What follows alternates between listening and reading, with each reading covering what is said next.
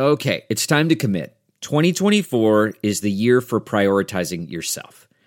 Begin your new smile journey with Bite, and you could start seeing results in just two to three weeks. Just order your at home impression kit today for only $14.95 at Byte.com. Bite clear liners are doctor directed and delivered to your door. Treatment costs thousands less than braces, plus, they offer financing options, accept eligible insurance, and you could pay with your HSA, FSA.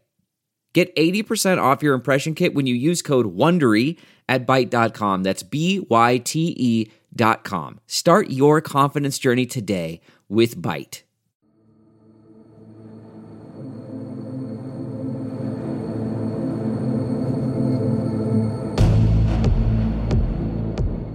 Hola amigos, yo soy Jamie Virgen de Sinclair Broadcasting en San Antonio, Texas. Tenemos una edición muy especial de Crisis de Inmigración, la pelea por la frontera. Lo, lo que está pasando en la frontera ahorita es muy problemática, mucho tráfico ilegal de todas partes. La gente de muchos países, muchas drogas ilícitas que están pasando y los patrulleros de la fronteriza están bien preocupados de la gran cantidad de la gente que está pasando ilegalmente. Esa, esa gente, por suerte, llegaron, pero hay otra gente que, que no ha llegado. Hay gente que, que, sí ha tenido bastante problemas, que eh, fallecidos, eh, extorsionados. Eh. Nuestros invitados esta semana incluyen un ex jefe de la patrulla fronteriza y ex director del Servicio de Inmigración o ICE. El otro, el jefe de la patrulla fronteriza en el área de Del Río Eagle Pass, Texas, donde la próxima semana se espera una ola humana de inmigrantes con el fin de la póliza título 42. Ambos preocupados no solamente con lo que va a pasar si miles de personas intentan entrar al país pidiendo asilo político a la misma vez, pero también por el estado emocional y psicológico de sus agentes. Ahora estamos hablando con el señor Ronald Vitiello, quien era jefe de la patrulla fronteriza por muchos años y también director del Servicio de Inmigración de los Estados Unidos. Ahora él es jubilado, pero todavía está hablando sobre este tema y también está tratando de ayudar a los agentes de la patrulla fronteriza en lo que es un trabajo peligroso y lleno de mucho estrés en su vida. Ronald, gracias por estar con nosotros hoy. Muchas gracias. Déjeme preguntarle, lo que usted está viendo ahora mismo, Título 42 va a terminar esta semana. ¿Qué tan preocupado está usted por lo que vaya a pasar en la frontera de los Estados Unidos con México?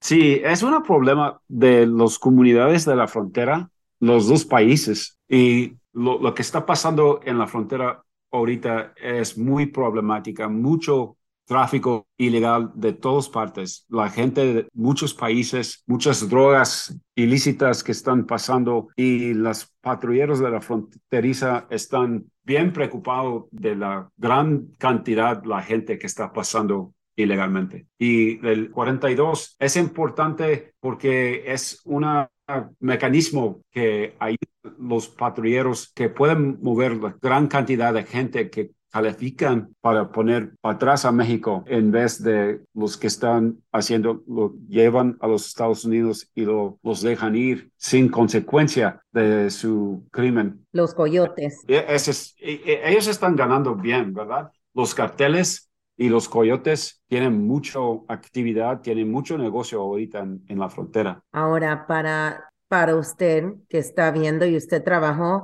en la frontera del norte, y yo sé exactamente dónde trabajó porque yo fui a, a, la secundaria allá cerca de Boston. Mi papá estaba en el ejército, así que ya sé exactamente dónde usted estuvo allá y también estuvo aquí en la frontera del sur, que hay una diferencia muy grande. Para usted, viendo ambas fronteras, ¿cuál sería una posible solución? No solamente al problema, que tenemos ahora mismo, la cantidad de personas que, que están tratando de entrar, pero también el problema de cómo aseguramos la frontera, que tenemos más protección y a lo mejor no sea de una manera de tener solamente a más agentes tecnológicamente. ¿Qué más se puede hacer? Sí, es un gran problema y el, diferencia de la frontera con Canadá y con México no son tan diferentes, ¿verdad? Es el trabajo de los patrulleros para asegurar la línea ahí, ¿verdad?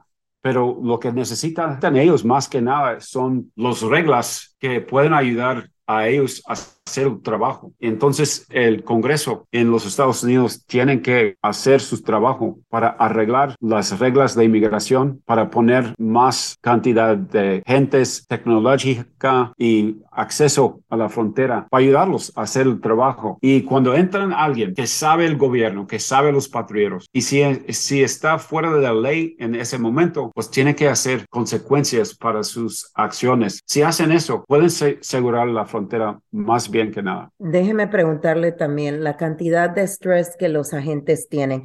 Por eso es que estamos hablando también, porque van a tener un evento para ellos en la frontera en Del Río, ¿correcto? Sí, la gran cantidad de actividad ilegal allí es increíble. Como 7 mil personas cruzando cada 24 horas. Es una gran cantidad de trabajo para los patrulleros que están allí es difícil para la, misma gente que está cruzando, porque muchos tienen niños, son jóvenes, hay unos que, que tienen enfermedades, es, es, un gran problema y no tienen suficiente lugares para poner la gente para, para mantener sus necesidades. Es un problema como dos años que está pasando eso. Así que para ellos también ver la, la situación no es algo no es algo que nadie quiera ver, mucho menos una persona, un agente de la ley de los Estados Unidos. Para usted, ¿usted cree que vamos a ver una solución con el problema de migración en los Estados Unidos en, durante los dos próximos años o vamos a tener que esperar de nuevo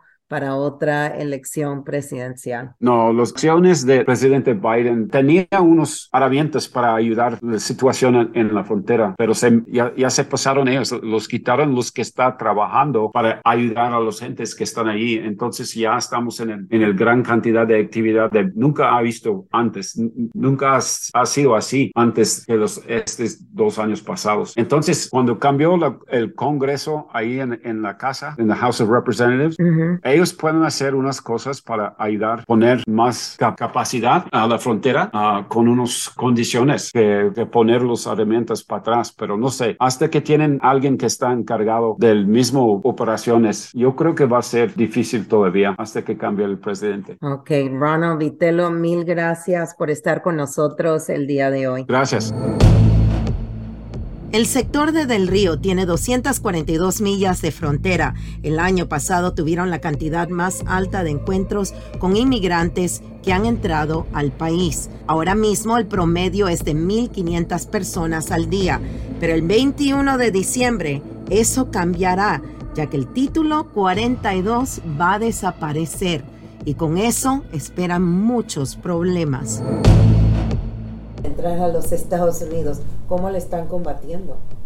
Pues eso es muy difícil. Realmente no importa el medio de comunicación, pero eso habla del poder de, de ese medio de comunicación, porque ahora es TikTok, antes era Instagram, antes era Facebook, antes era WhatsApp. O sea que siempre va a ser una plataforma que, para, para, para dar mensaje. Lo único que podemos hacer es, es dar otro mensaje, explicando las realidades que existen aquí, los peligros que sí existen aquí. Pero lo importante es que la gente se escucha, es que la gente se escucha más los otros que han hecho el viaje, que, que han logrado la meta, que, que, ya están aquí, pero lo importante es, reconocer que esa, esa, gente por suerte llegaron, pero hay otra gente que, que no ha llegado. Hay gente que, que sí ha tenido bastante problemas, que eh, fallecidos, eh, extorsionados, eh, gente que todavía siguen en, en, las manos de los coyotes. las familias están pagando mensualmente para, para, que no, no, los maten. Hay otra historia, otras anécdotas que, que, deben de escuchar antes de hacer el viaje. No, no toma una palabra solo de, de, de los que, que, han logrado, que han llegado.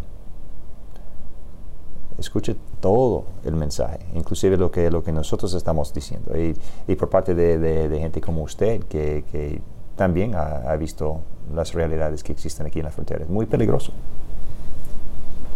¿Por qué usted piensa que ahora mismo los números han cambiado más? Los venezolanos, colombianos y los cubanos son los que más están entrando ahora a la frontera. ¿Por qué? ¿Y por qué por aquí? Por el área de, del río? Bueno, por, por uh, la misma manera que, que, usted mencionó, es uh, la palabra que, el mensaje que, que, corre por los medios de comunicación diciendo que, que debe de cruzar aquí porque supuestamente es más seguro, supuestamente es más rápido, supuestamente no hay cartel, actividad de cartel aquí, que no es cierto, no es nada seguro. En cualquier parte de la frontera hay peligro y, y realmente no vale la pena la gente que viene de esos países, bueno, eh, están escapando situaciones graves en esos países. Y eh, como nosotros no tenemos uh, relaciones diplomáticas con, esos países, no, no vamos a, regresar a gente a, esos países, ni México tampoco.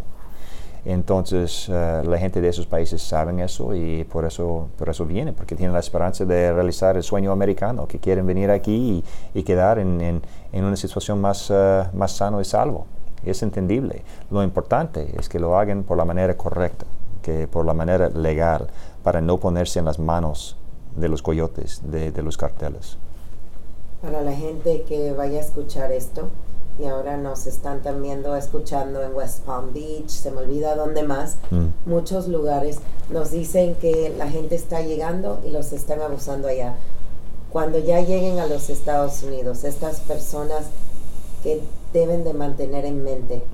Porque simplemente que ustedes digan, ok, tienen que regresar a corte, ahí no es donde termina todo. Ellos todavía pueden ser víctimas. Sí, sí, porque hay, hay gente aquí en este lado también que aprovecha la situación de ellos, que, que no quieren pagar el, el sueldo mínimo para, para, para ganar la vida. Y hay gente que, que, son capaces de extorsionar gente que ya están aquí porque saben que su familia ya viene.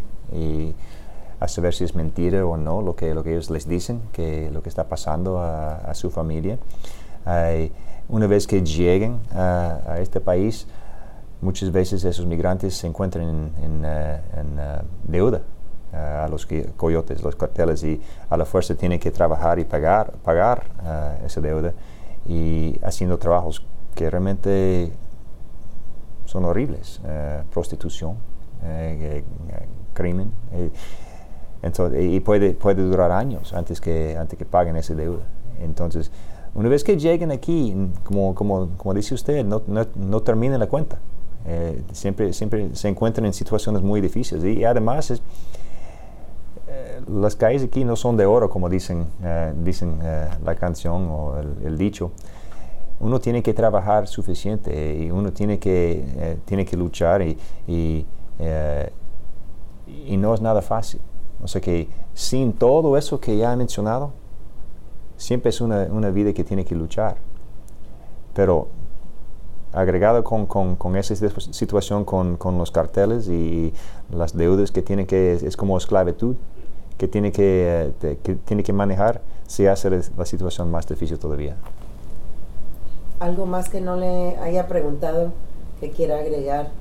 Para la persona que vaya a oír esto, porque también van a sacar ahora el podcast, uh -huh. lo van a poner letreros en los centros de inmigración, uh -huh. en Eagle Pass, en Del Río y en el Valle, para que la gente pueda oír el mensaje de ustedes. Así que usted, ¿qué le diría a una persona que está a punto de cruzar o está todavía tratando de decidir si va a cruzar o no? Well, para cualquier persona yo creo que este país es un país de migrantes eh, entonces, para nosotros la migración es, algo clave, es importante y, no tenemos nada en contra de, nadie que quiere venir aquí y ser parte de este país y nuestra cultura, pero no vale la pena poner su vida ni la vida de, de sus seres queridos en riesgo. Y eso es lo que están haciendo cuando, cuando se deciden hacer el viaje por la manera irregular, por la manera ilegal, poniéndose en las manos de los coyotes desde el momento que salga de su casa están en peligro. No solo se trata del río Bravo, no solo se trata de, del desierto, los contenedores, las casas de seguridad. Esos son, solo son partes del peligro que existe. Piénsalo dos veces antes de hacer el viaje. Amigos, eso es todo por esta semana. Gracias por estar con nosotros. La próxima semana estaremos en la frontera en Del Río y Eagle Pass, Texas, ya que va a ser el fin de la póliza 42 que el presidente Trump usó durante el tiempo de COVID.